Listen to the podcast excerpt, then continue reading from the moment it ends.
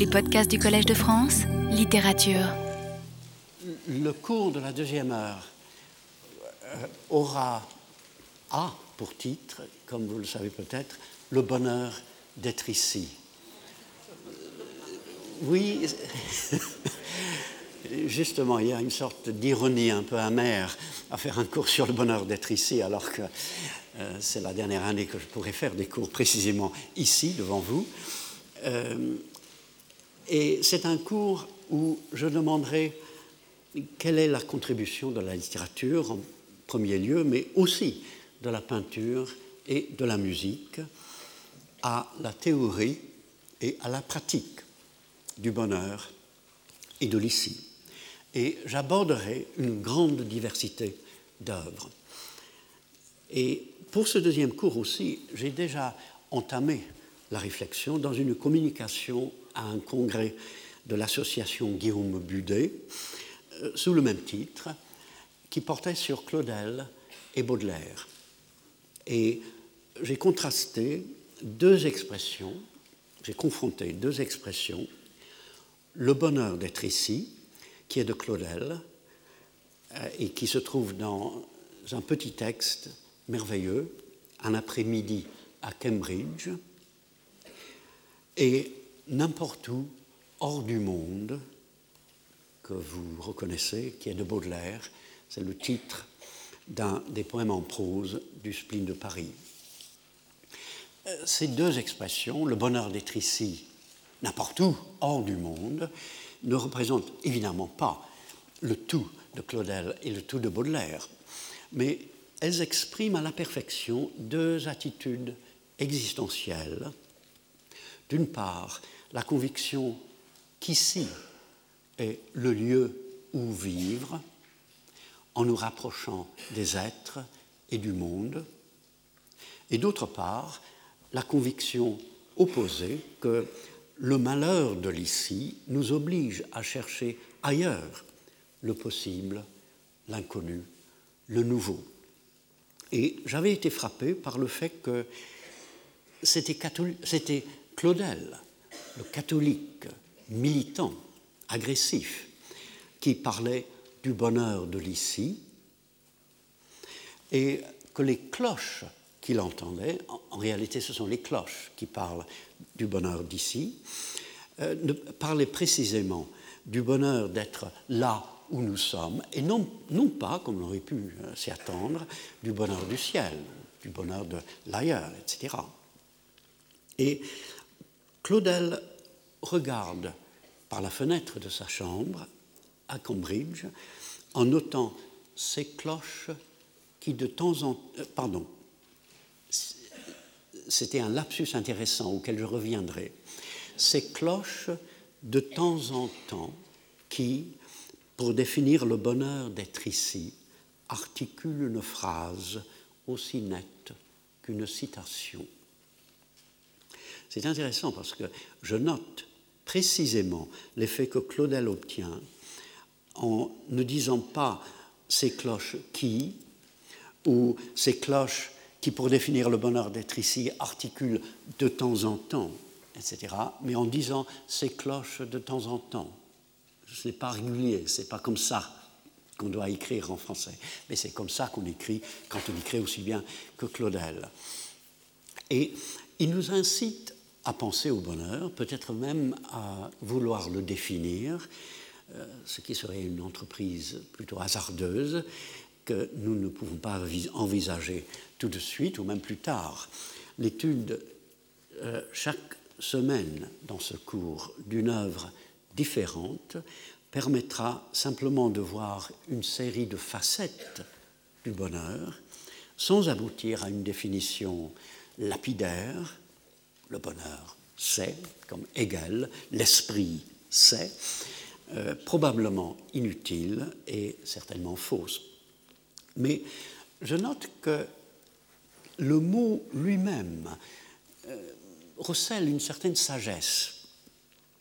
Bonheur, c'est bon augure. Heure vient d'agurium, en bas latin qui vient d'augurium en latin classique, qui signifie évidemment augure, présage. Et le bonheur vise donc l'avenir, où être heureux, ce serait se trouver l'objet d'un présage favorable qui commence déjà à se réaliser. On a presque la même chose en anglais. Le mot happiness vient de hap, et le hap, c'est la chance, bonne ou mauvaise. Euh, et le mot semble signifier ou suggérer, comme le mot bonheur, que c'est de notre rapport avec le réel, auquel nous sommes mêlés, que dépend notre bien-être. Claudel incite également à penser à l'ici.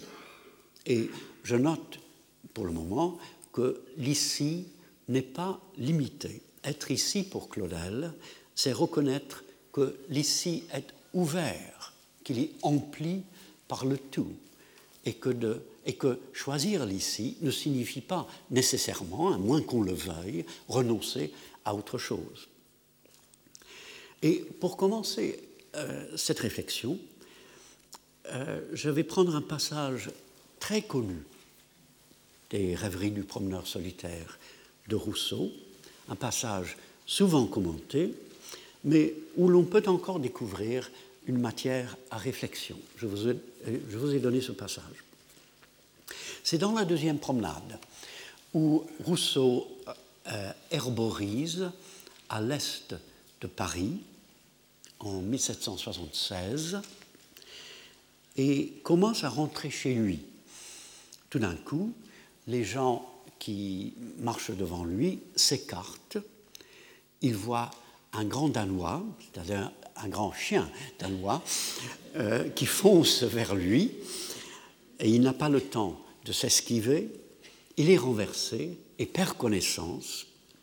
Et voici comment il revient à lui. La nuit s'avançait. J'aperçus le ciel, quelques étoiles et un peu de verdure. Cette première sensation fut un moment délicieux. Je ne me sentais encore que par là. Je naissais dans cet instant à la vie, et il me semblait que je remplissais de ma légère existence tous les objets que j'apercevais. Tout entier au moment présent, je ne me souvenais de rien. Je n'avais nulle notion distincte de mon individu, pas la moindre idée de ce qui venait de m'arriver. Je ne savais ni qui j'étais, ni où j'étais. Je ne sentais ni mal, ni crainte, ni inquiétude.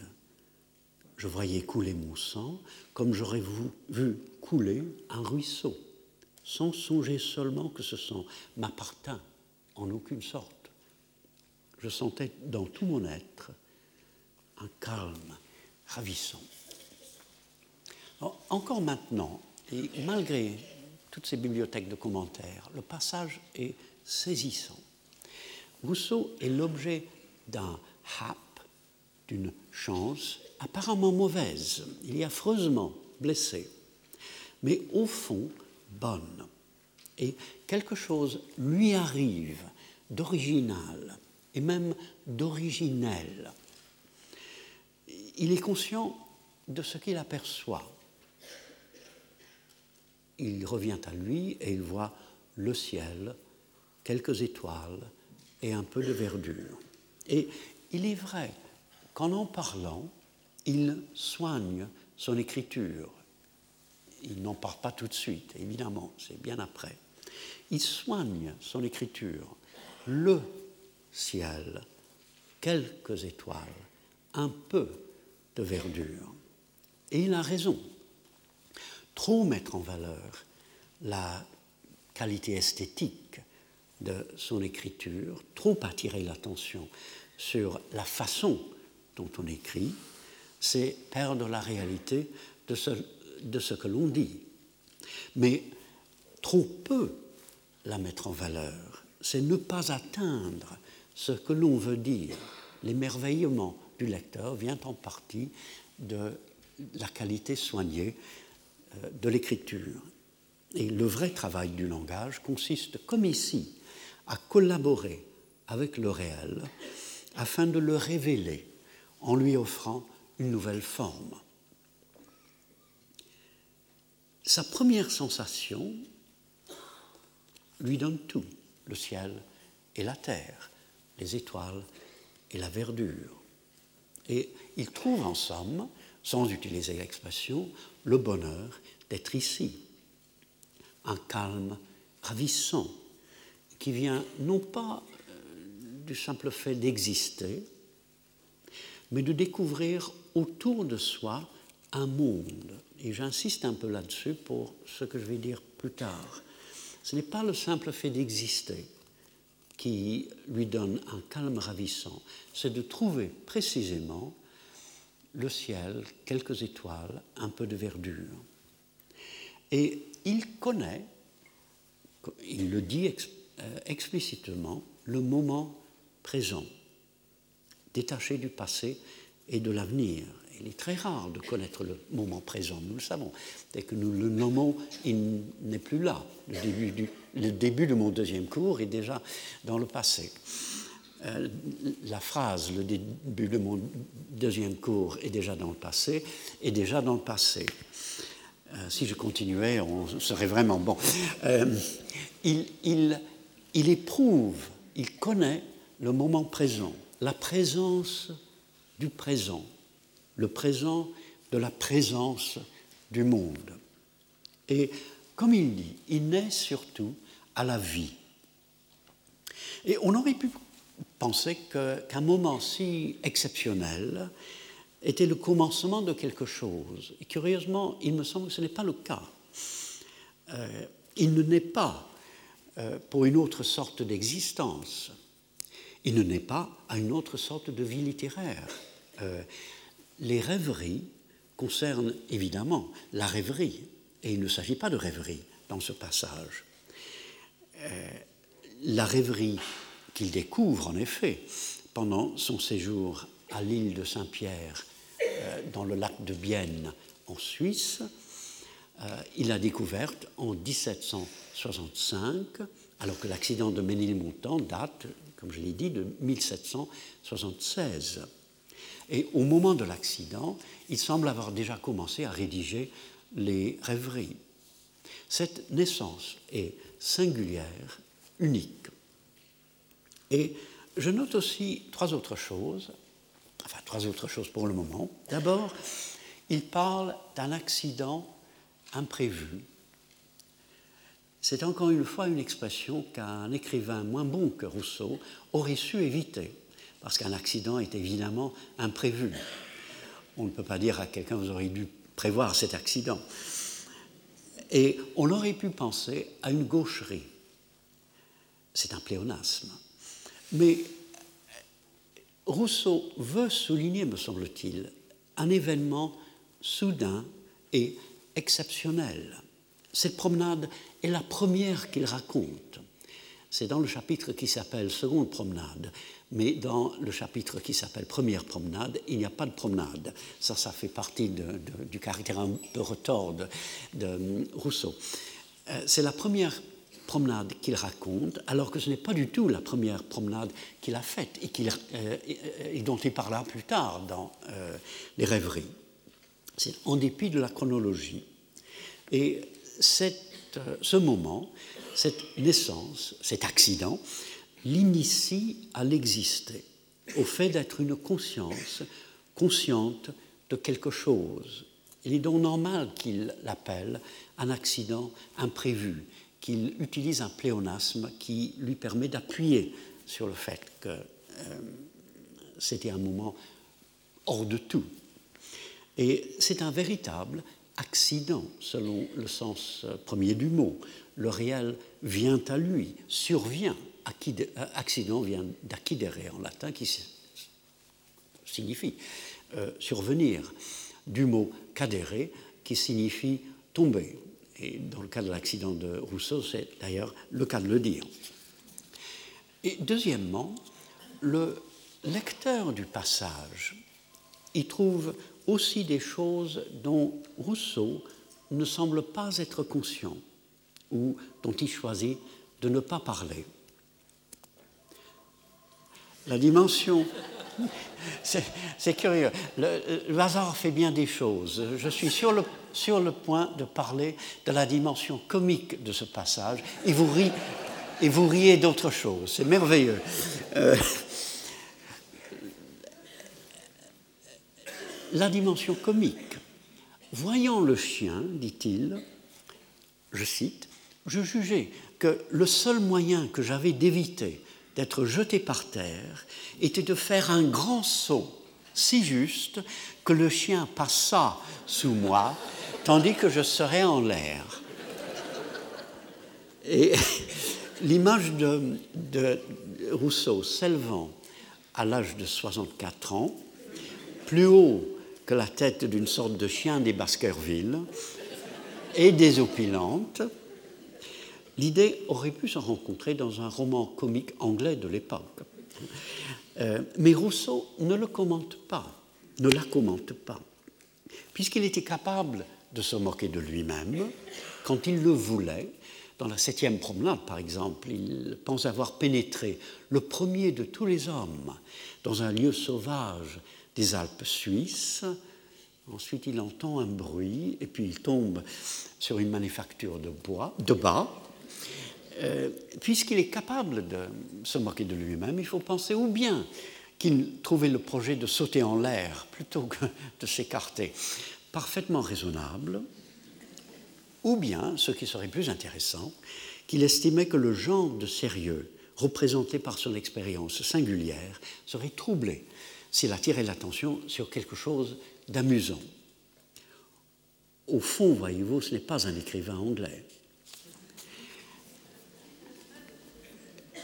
Troisièmement, tout paraît au lecteur, mais peut-être pas à Rousseau, symbolique. Il subit le choc d'un monstre, il essaie de voler, il revient sur Terre en se cognant la tête à un pavé très raboteux. Il rencontre la réalité rugueuse de Rimbaud et aussi le monde du mal, du malheur, de la douleur. Il ne ressent pas de douleur pour l'instant, mais je suppose qu'il en ressentait après. Un monde entièrement différent des fleurs et des paysages dont il vient de parler dans cette euh, seconde promenade. C'est en se blessant qu'il vient à naître. C'est par le malheur qu'il arrive au bonheur. Et après ce moment délicieux, les signes d'un monde sinistre affluent. Par exemple, il est convaincu que le lieutenant général de police le surveille, apparemment, sous prétexte d'envoyer son secrétaire s'informer de ses nouvelles. Et puis, on commence à répandre la fausse nouvelle de sa mort. Il apprend que Rousseau vient de mourir. Il s'assomme le soir mais il se réveille lorsque la nuit avance, afin de voir, au-delà d'un fragment de terre, toute la profondeur de l'espace que lui montre, dès qu'il ouvre les yeux, le ciel nocturne. Et il demande finalement où il se trouve.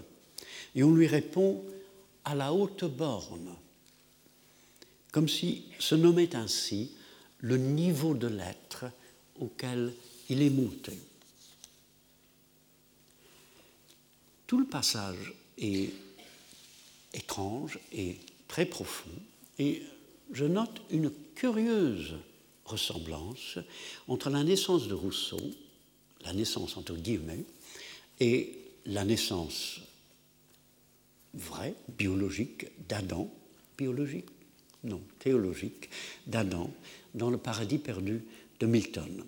Milton, entre parenthèses, est né en 1608. Alors on voit l'importance de 2008 pour, non pas pour Milton qui s'en fiche, mais pour les gens qui s'intéressent à Milton. Et je reviendrai à Milton plus, plus loin dans ce, cours. Au, livre 8 du Paradis perdu, Adam parle avec Raphaël, l'ange, et il lui pose beaucoup de questions, surtout philosophiques, et à un moment, Raphaël lui pose une question. Il lui dit, mais raconte-moi ta naissance.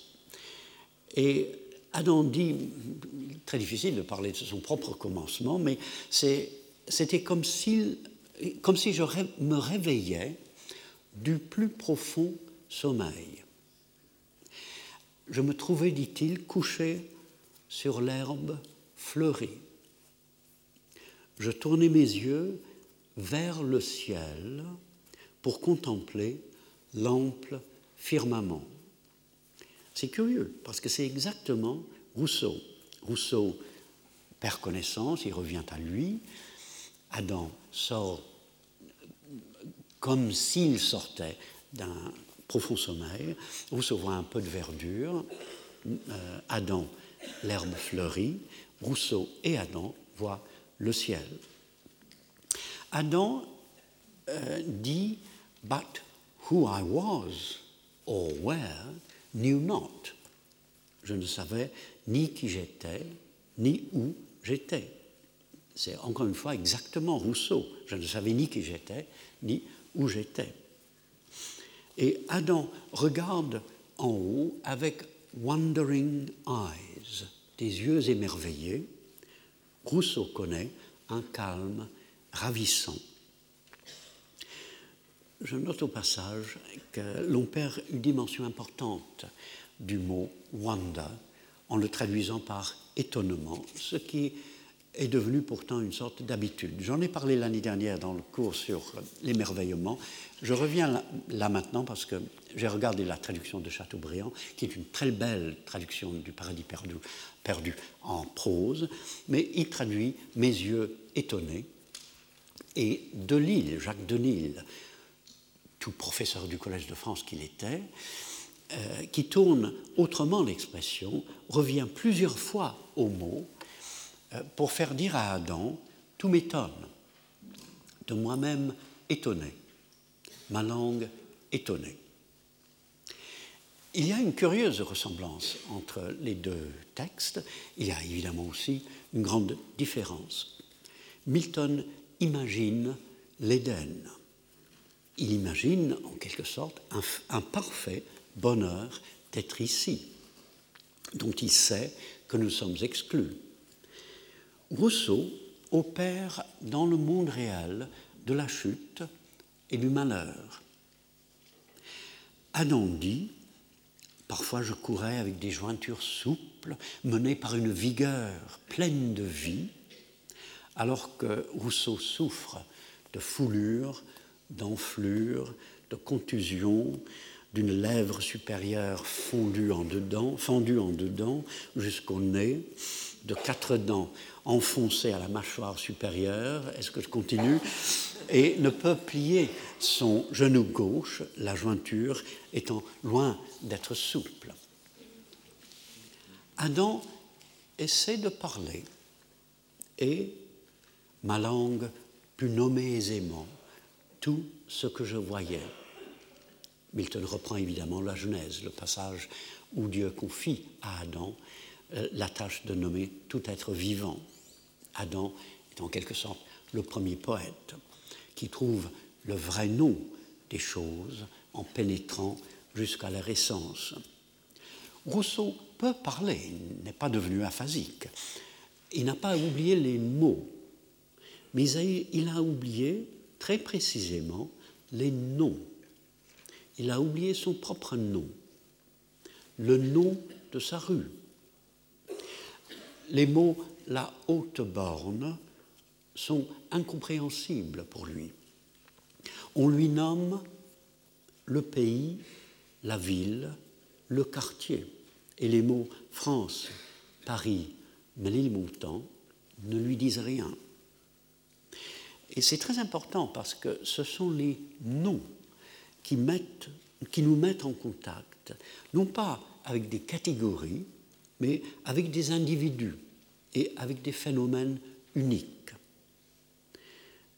Rousseau a perdu précisément les noms du réel.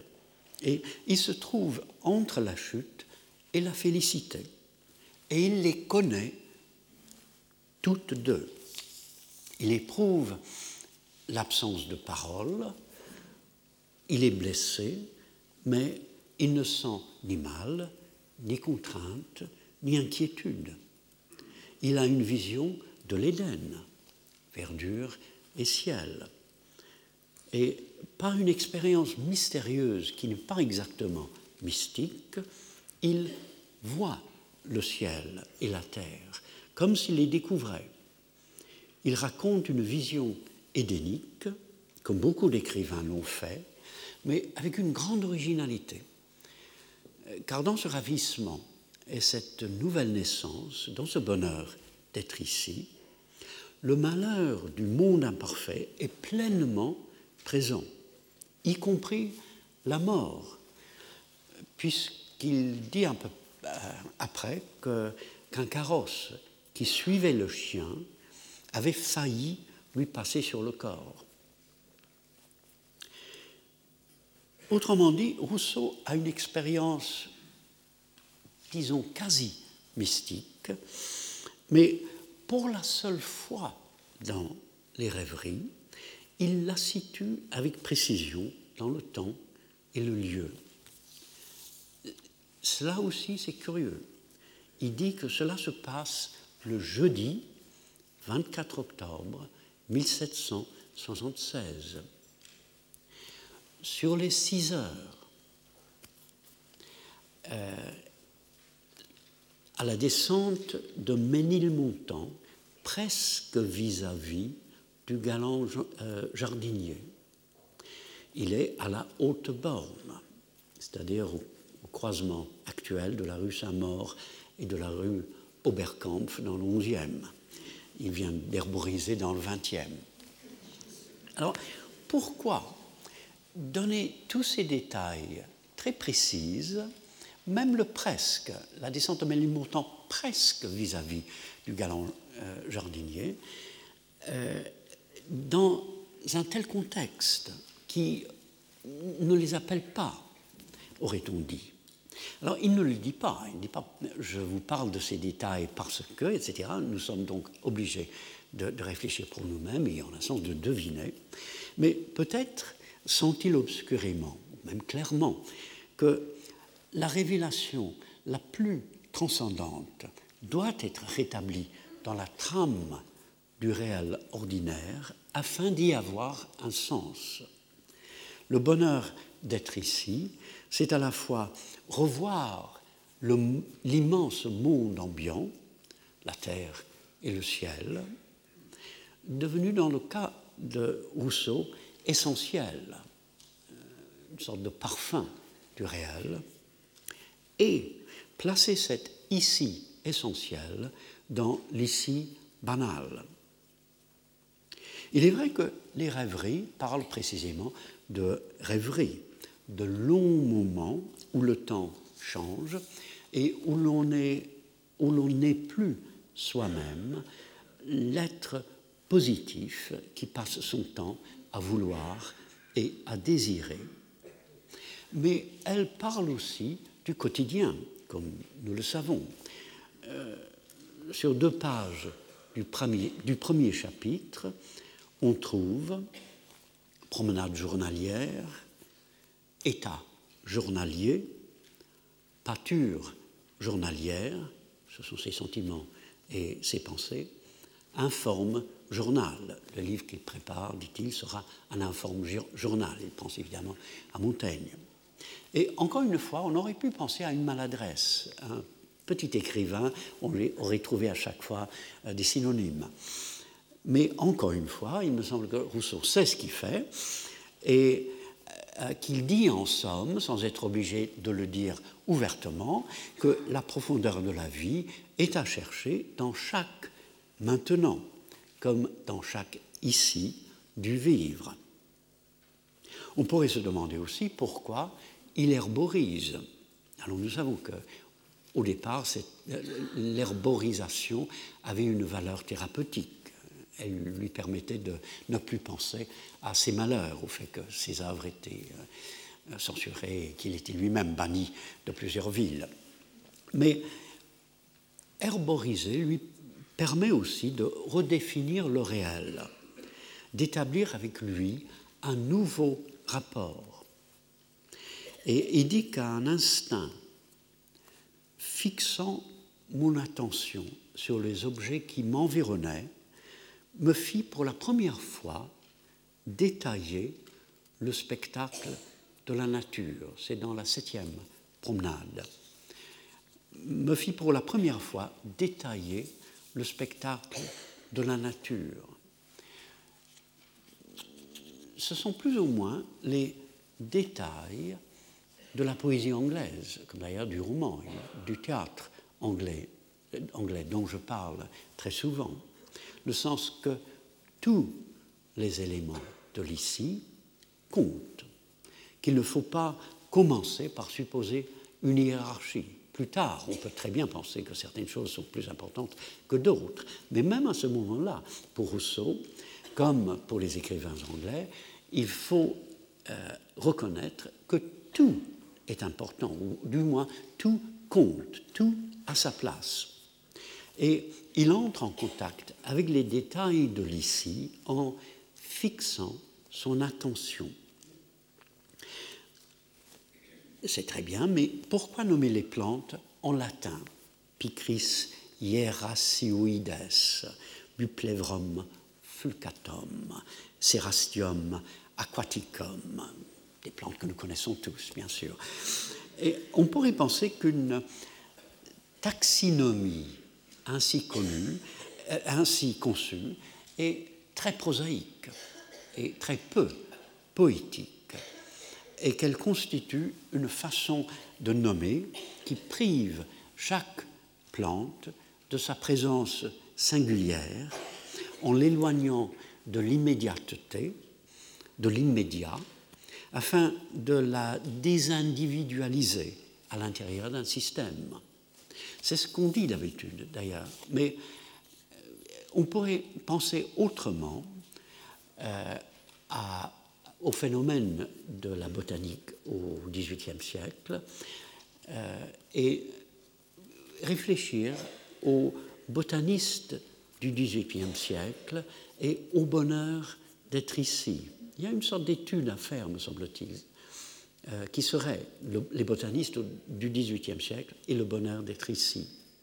Car il y a une sorte de sous-genre de la littérature en prose, qui est la description détaillée de la nature, au jour le jour, le journal du bonheur d'un individu dans la notation exacte des plantes, comme d'ailleurs des oiseaux, euh, des chutes de pluie, etc.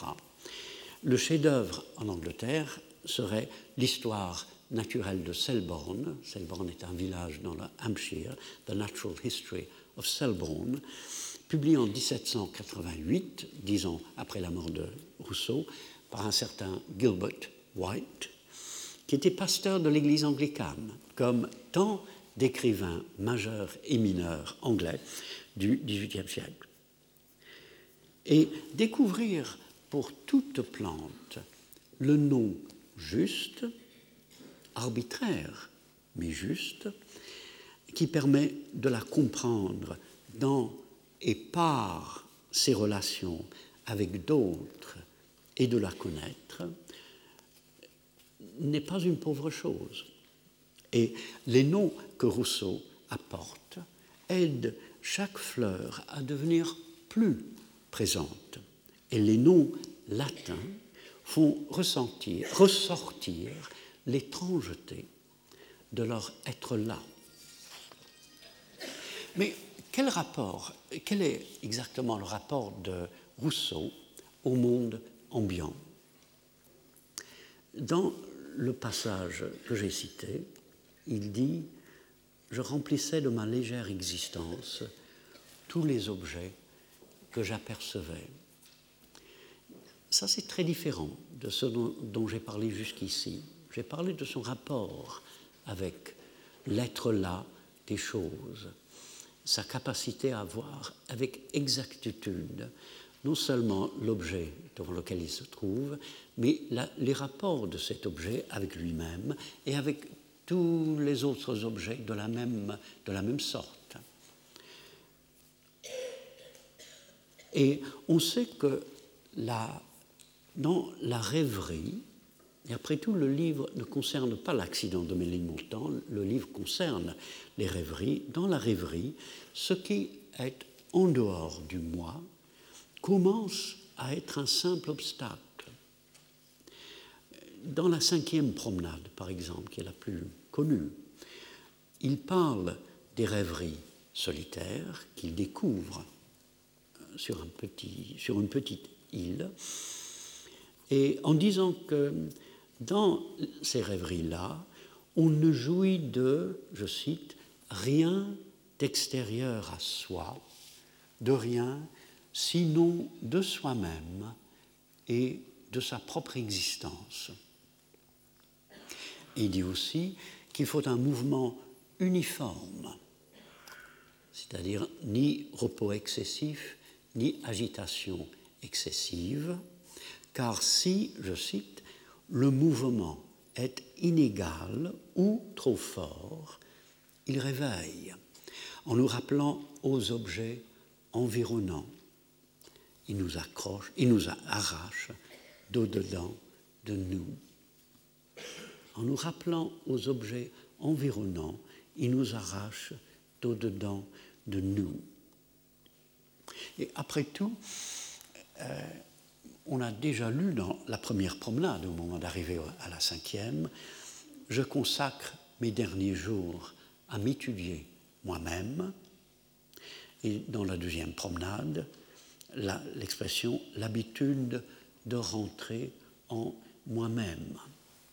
C'est très curieux parce qu'on dirait que euh, l'accident de Rousseau, qui est si important pour lui, à tel, point qu'il le raconte euh, au cours d'une promenade qui est la première à être racontée dans les rêveries et euh, qui compte pour lui à tel point qu'il écrit, qu'il en parle avec émerveillement et dans tous les détails, on dirait que ce moment est resté quand même à l'écart dans sa vie et que les rêveries dont il va parler dans les autres promenades sont presque à l'autre extrême de, de ce réveil. Dans ce réveil, il naît au monde ambiant. Dans les rêveries, le monde ambiant devient en quelque sorte un peu gênant parce qu'il vous oblige à sortir de vous-même. Et on pourrait dire que l'accident de Rousseau, ou plutôt le réveil auquel il conduit, ne semble pas lui avoir profité autant qu'il peut profiter au lecteur. L'émerveillement devant un fragment du réel, où le réel tout entier se manifeste, au-delà de la douleur du corps et de l'inquiétude de l'esprit, cède au charme de la rêverie et à l'attrait du dedans. Cette distinction entre l'intérieur et l'extérieur est sans doute un peu trop simple, puisque nous sommes chacun une conscience. Nous vivons tous dans une sorte de fiction où nous représentons à notre manière l'ensemble des choses que nous rencontrons. L'essentiel serait donc d'apprécier la nature de cette fiction et la qualité du rapport qu'elle permet avec le non-moi. Je pense à deux brefs passages de l'Ancien Testament qui sont des passages littéraires. Le deuxième est connu et souvent cité, au moins dans les pays anglo-saxons. Le premier n'a pas attiré, que je sache, l'attention qu'il mérite. Dans le livre d'Ézéchiel, on demande au prophète, selon la Bible anglaise de 1611, s'il voit ce que font les anciens euh, de la maison d'Israël, in the dark, every man in the chambers of his imagery. Je cite cette traduction qui dit littéralement dans l'obscurité, chacun dans les chambres de ses images, à cause du mot imagery, qui signifierait les images personnelles du monde que chacun conserve dans son esprit et qu'il se plaît à contempler. Il est vrai que l'expression veut dire en premier lieu l'idole que chacun garde en secret dans sa chambre et qu'il adore. Mais il est vrai aussi, si je ne me trompe, que le mot hébreu qui désigne une image taillée désigne également l'imagination, une image mentale ou un ensemble d'images. Et ce qui m'intéresse ici, ce n'est pas l'exégèse du passage biblique, mais la profondeur de suggestion dans cette vieille traduction. L'homme se retire dans la chambre de ses images, dans les représentations qu'il se fait du réel et qui remplissent sa conscience, en vue de se mouvoir exclusivement dans ce lieu qui n'est qu'à lui et dans une obscurité qui le protège de l'irruption du dehors. Le passage est très fort, très poétique. Et une telle imagerie, fascinante peut-être dans sa beauté, constitue effectivement une idole qui se met à la place du réel et qui reçoit la considération que l'on doit à celui-ci. Fait peur surtout l'idée que chacun habite son propre univers. On dit que l'enfant, parmi ses jouets, vit dans son monde. Mais le danger qui menace l'adulte est de vivre dans un monde refait par l'imagination, selon ses propres intérêts, dans un nulle part qu'il promène avec lui. Le danger est peut-être plus grand chez ceux dont l'imagination est forte. Toutes les formes d'art risquent de nous y entraîner. Seul le toucher du réel, une sorte de grâce des faits, peut nous venir en aide. Je citerai l'autre passage, Proverbe 29, 18, également dans la traduction anglaise de 1611, puisqu'il a pris chez nous valeur précisément de proverbe. Where there is no vision, the people perish. Là où il n'y a pas de vision, le peuple périt. Encore une fois, d'autres traductions sont possibles, mais le mot hébreu, en signifiant vision, rêve, révélation, oracle, parle bien de la nécessité de quelque chose d'autre que l'être là du monde, d'une manière de le voir, de le comprendre en profondeur, d'en saisir la vérité, d'en envisager l'avenir. La différence entre les deux auteurs n'est pas que le deuxième refuse les images. Lui aussi, c'est que nous vivons dans notre représentation du monde.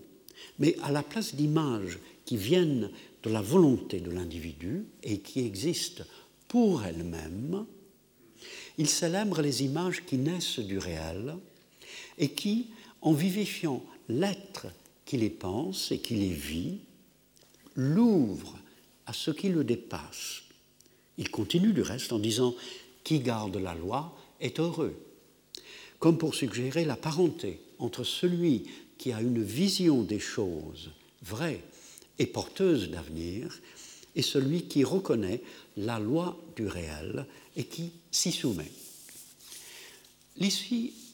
Est toujours pour notre bien une, fiction en partie humaine. Sa fin est de devenir non pas une utopie, mais une utopie, comme on dit euphorie, un lieu bon qui commence à trouver son bien-être en étant changé en lui-même. Milton imagine l'utopie qui pour lui a réellement existé, l'Éden qui est perdu. Rousseau a une vision très brève de l'utopie possible dans un monde déchu et en attente. Nous tous, je suppose, avons aperçu l'utopie à certains moments où un être, un paysage, une rue, une lumière, paraît soudain étrange, et l'art existe, j'en suis convaincu, pour sonder l'utopie et pour nous en rendre conscients. Par exemple, dans ces phrases de Claudel qui suivent le passage que j'ai cité au début. Vous les avez. La cam n'est pas loin, paresseuse sous ses ponts historiés, et verte comme une imbrication de feuilles de rose. ces jeunes gens, ces jeunes filles, à la dérive sur un esquif insensible, c'est sans doute le même roman qu'ils lisent et dont le cours, lent comme l'eau, se mêle à ce reflet préparé et à la béatitude au-dessus de nous de ce printemps qui expire. Le lieu commence à se transformer par le mot comme, qui permet à la fois à l'esprit de Claudel de revoir le visible à sa manière, en associant par le jeu des lumières colorées la surface de la rivière et des feuilles remuées par le vent, et au visible de révéler ses richesses grâce à la vérité de la comparaison et à la collaboration heureuse entre le visible et la vue. Cela continue lorsque l'eau reflète le ciel et semble même avoir été préparée à le faire, comme si l'aperçu du ciel, au moment où l'on regarde vers le bas, en observant dans les eaux l'air bleu et les nuages qui existent d'une manière autre, avait été voulu par le lieu même.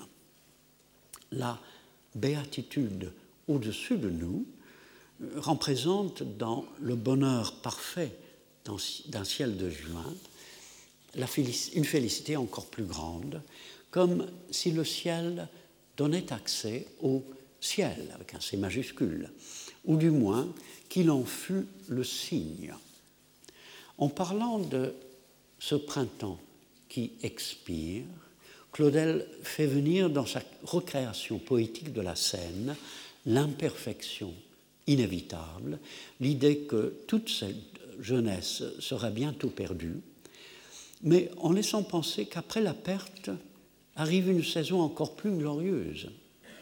Comme toujours, lorsque l'œuvre du poète, du prosateur, du peintre rencontre le réel, lorsqu'il salue les choses avec sa vision et non pas avec les images de sa chambre secrète, le réel s'approfondit étrangement en devenant, pour ainsi dire, plus que réel.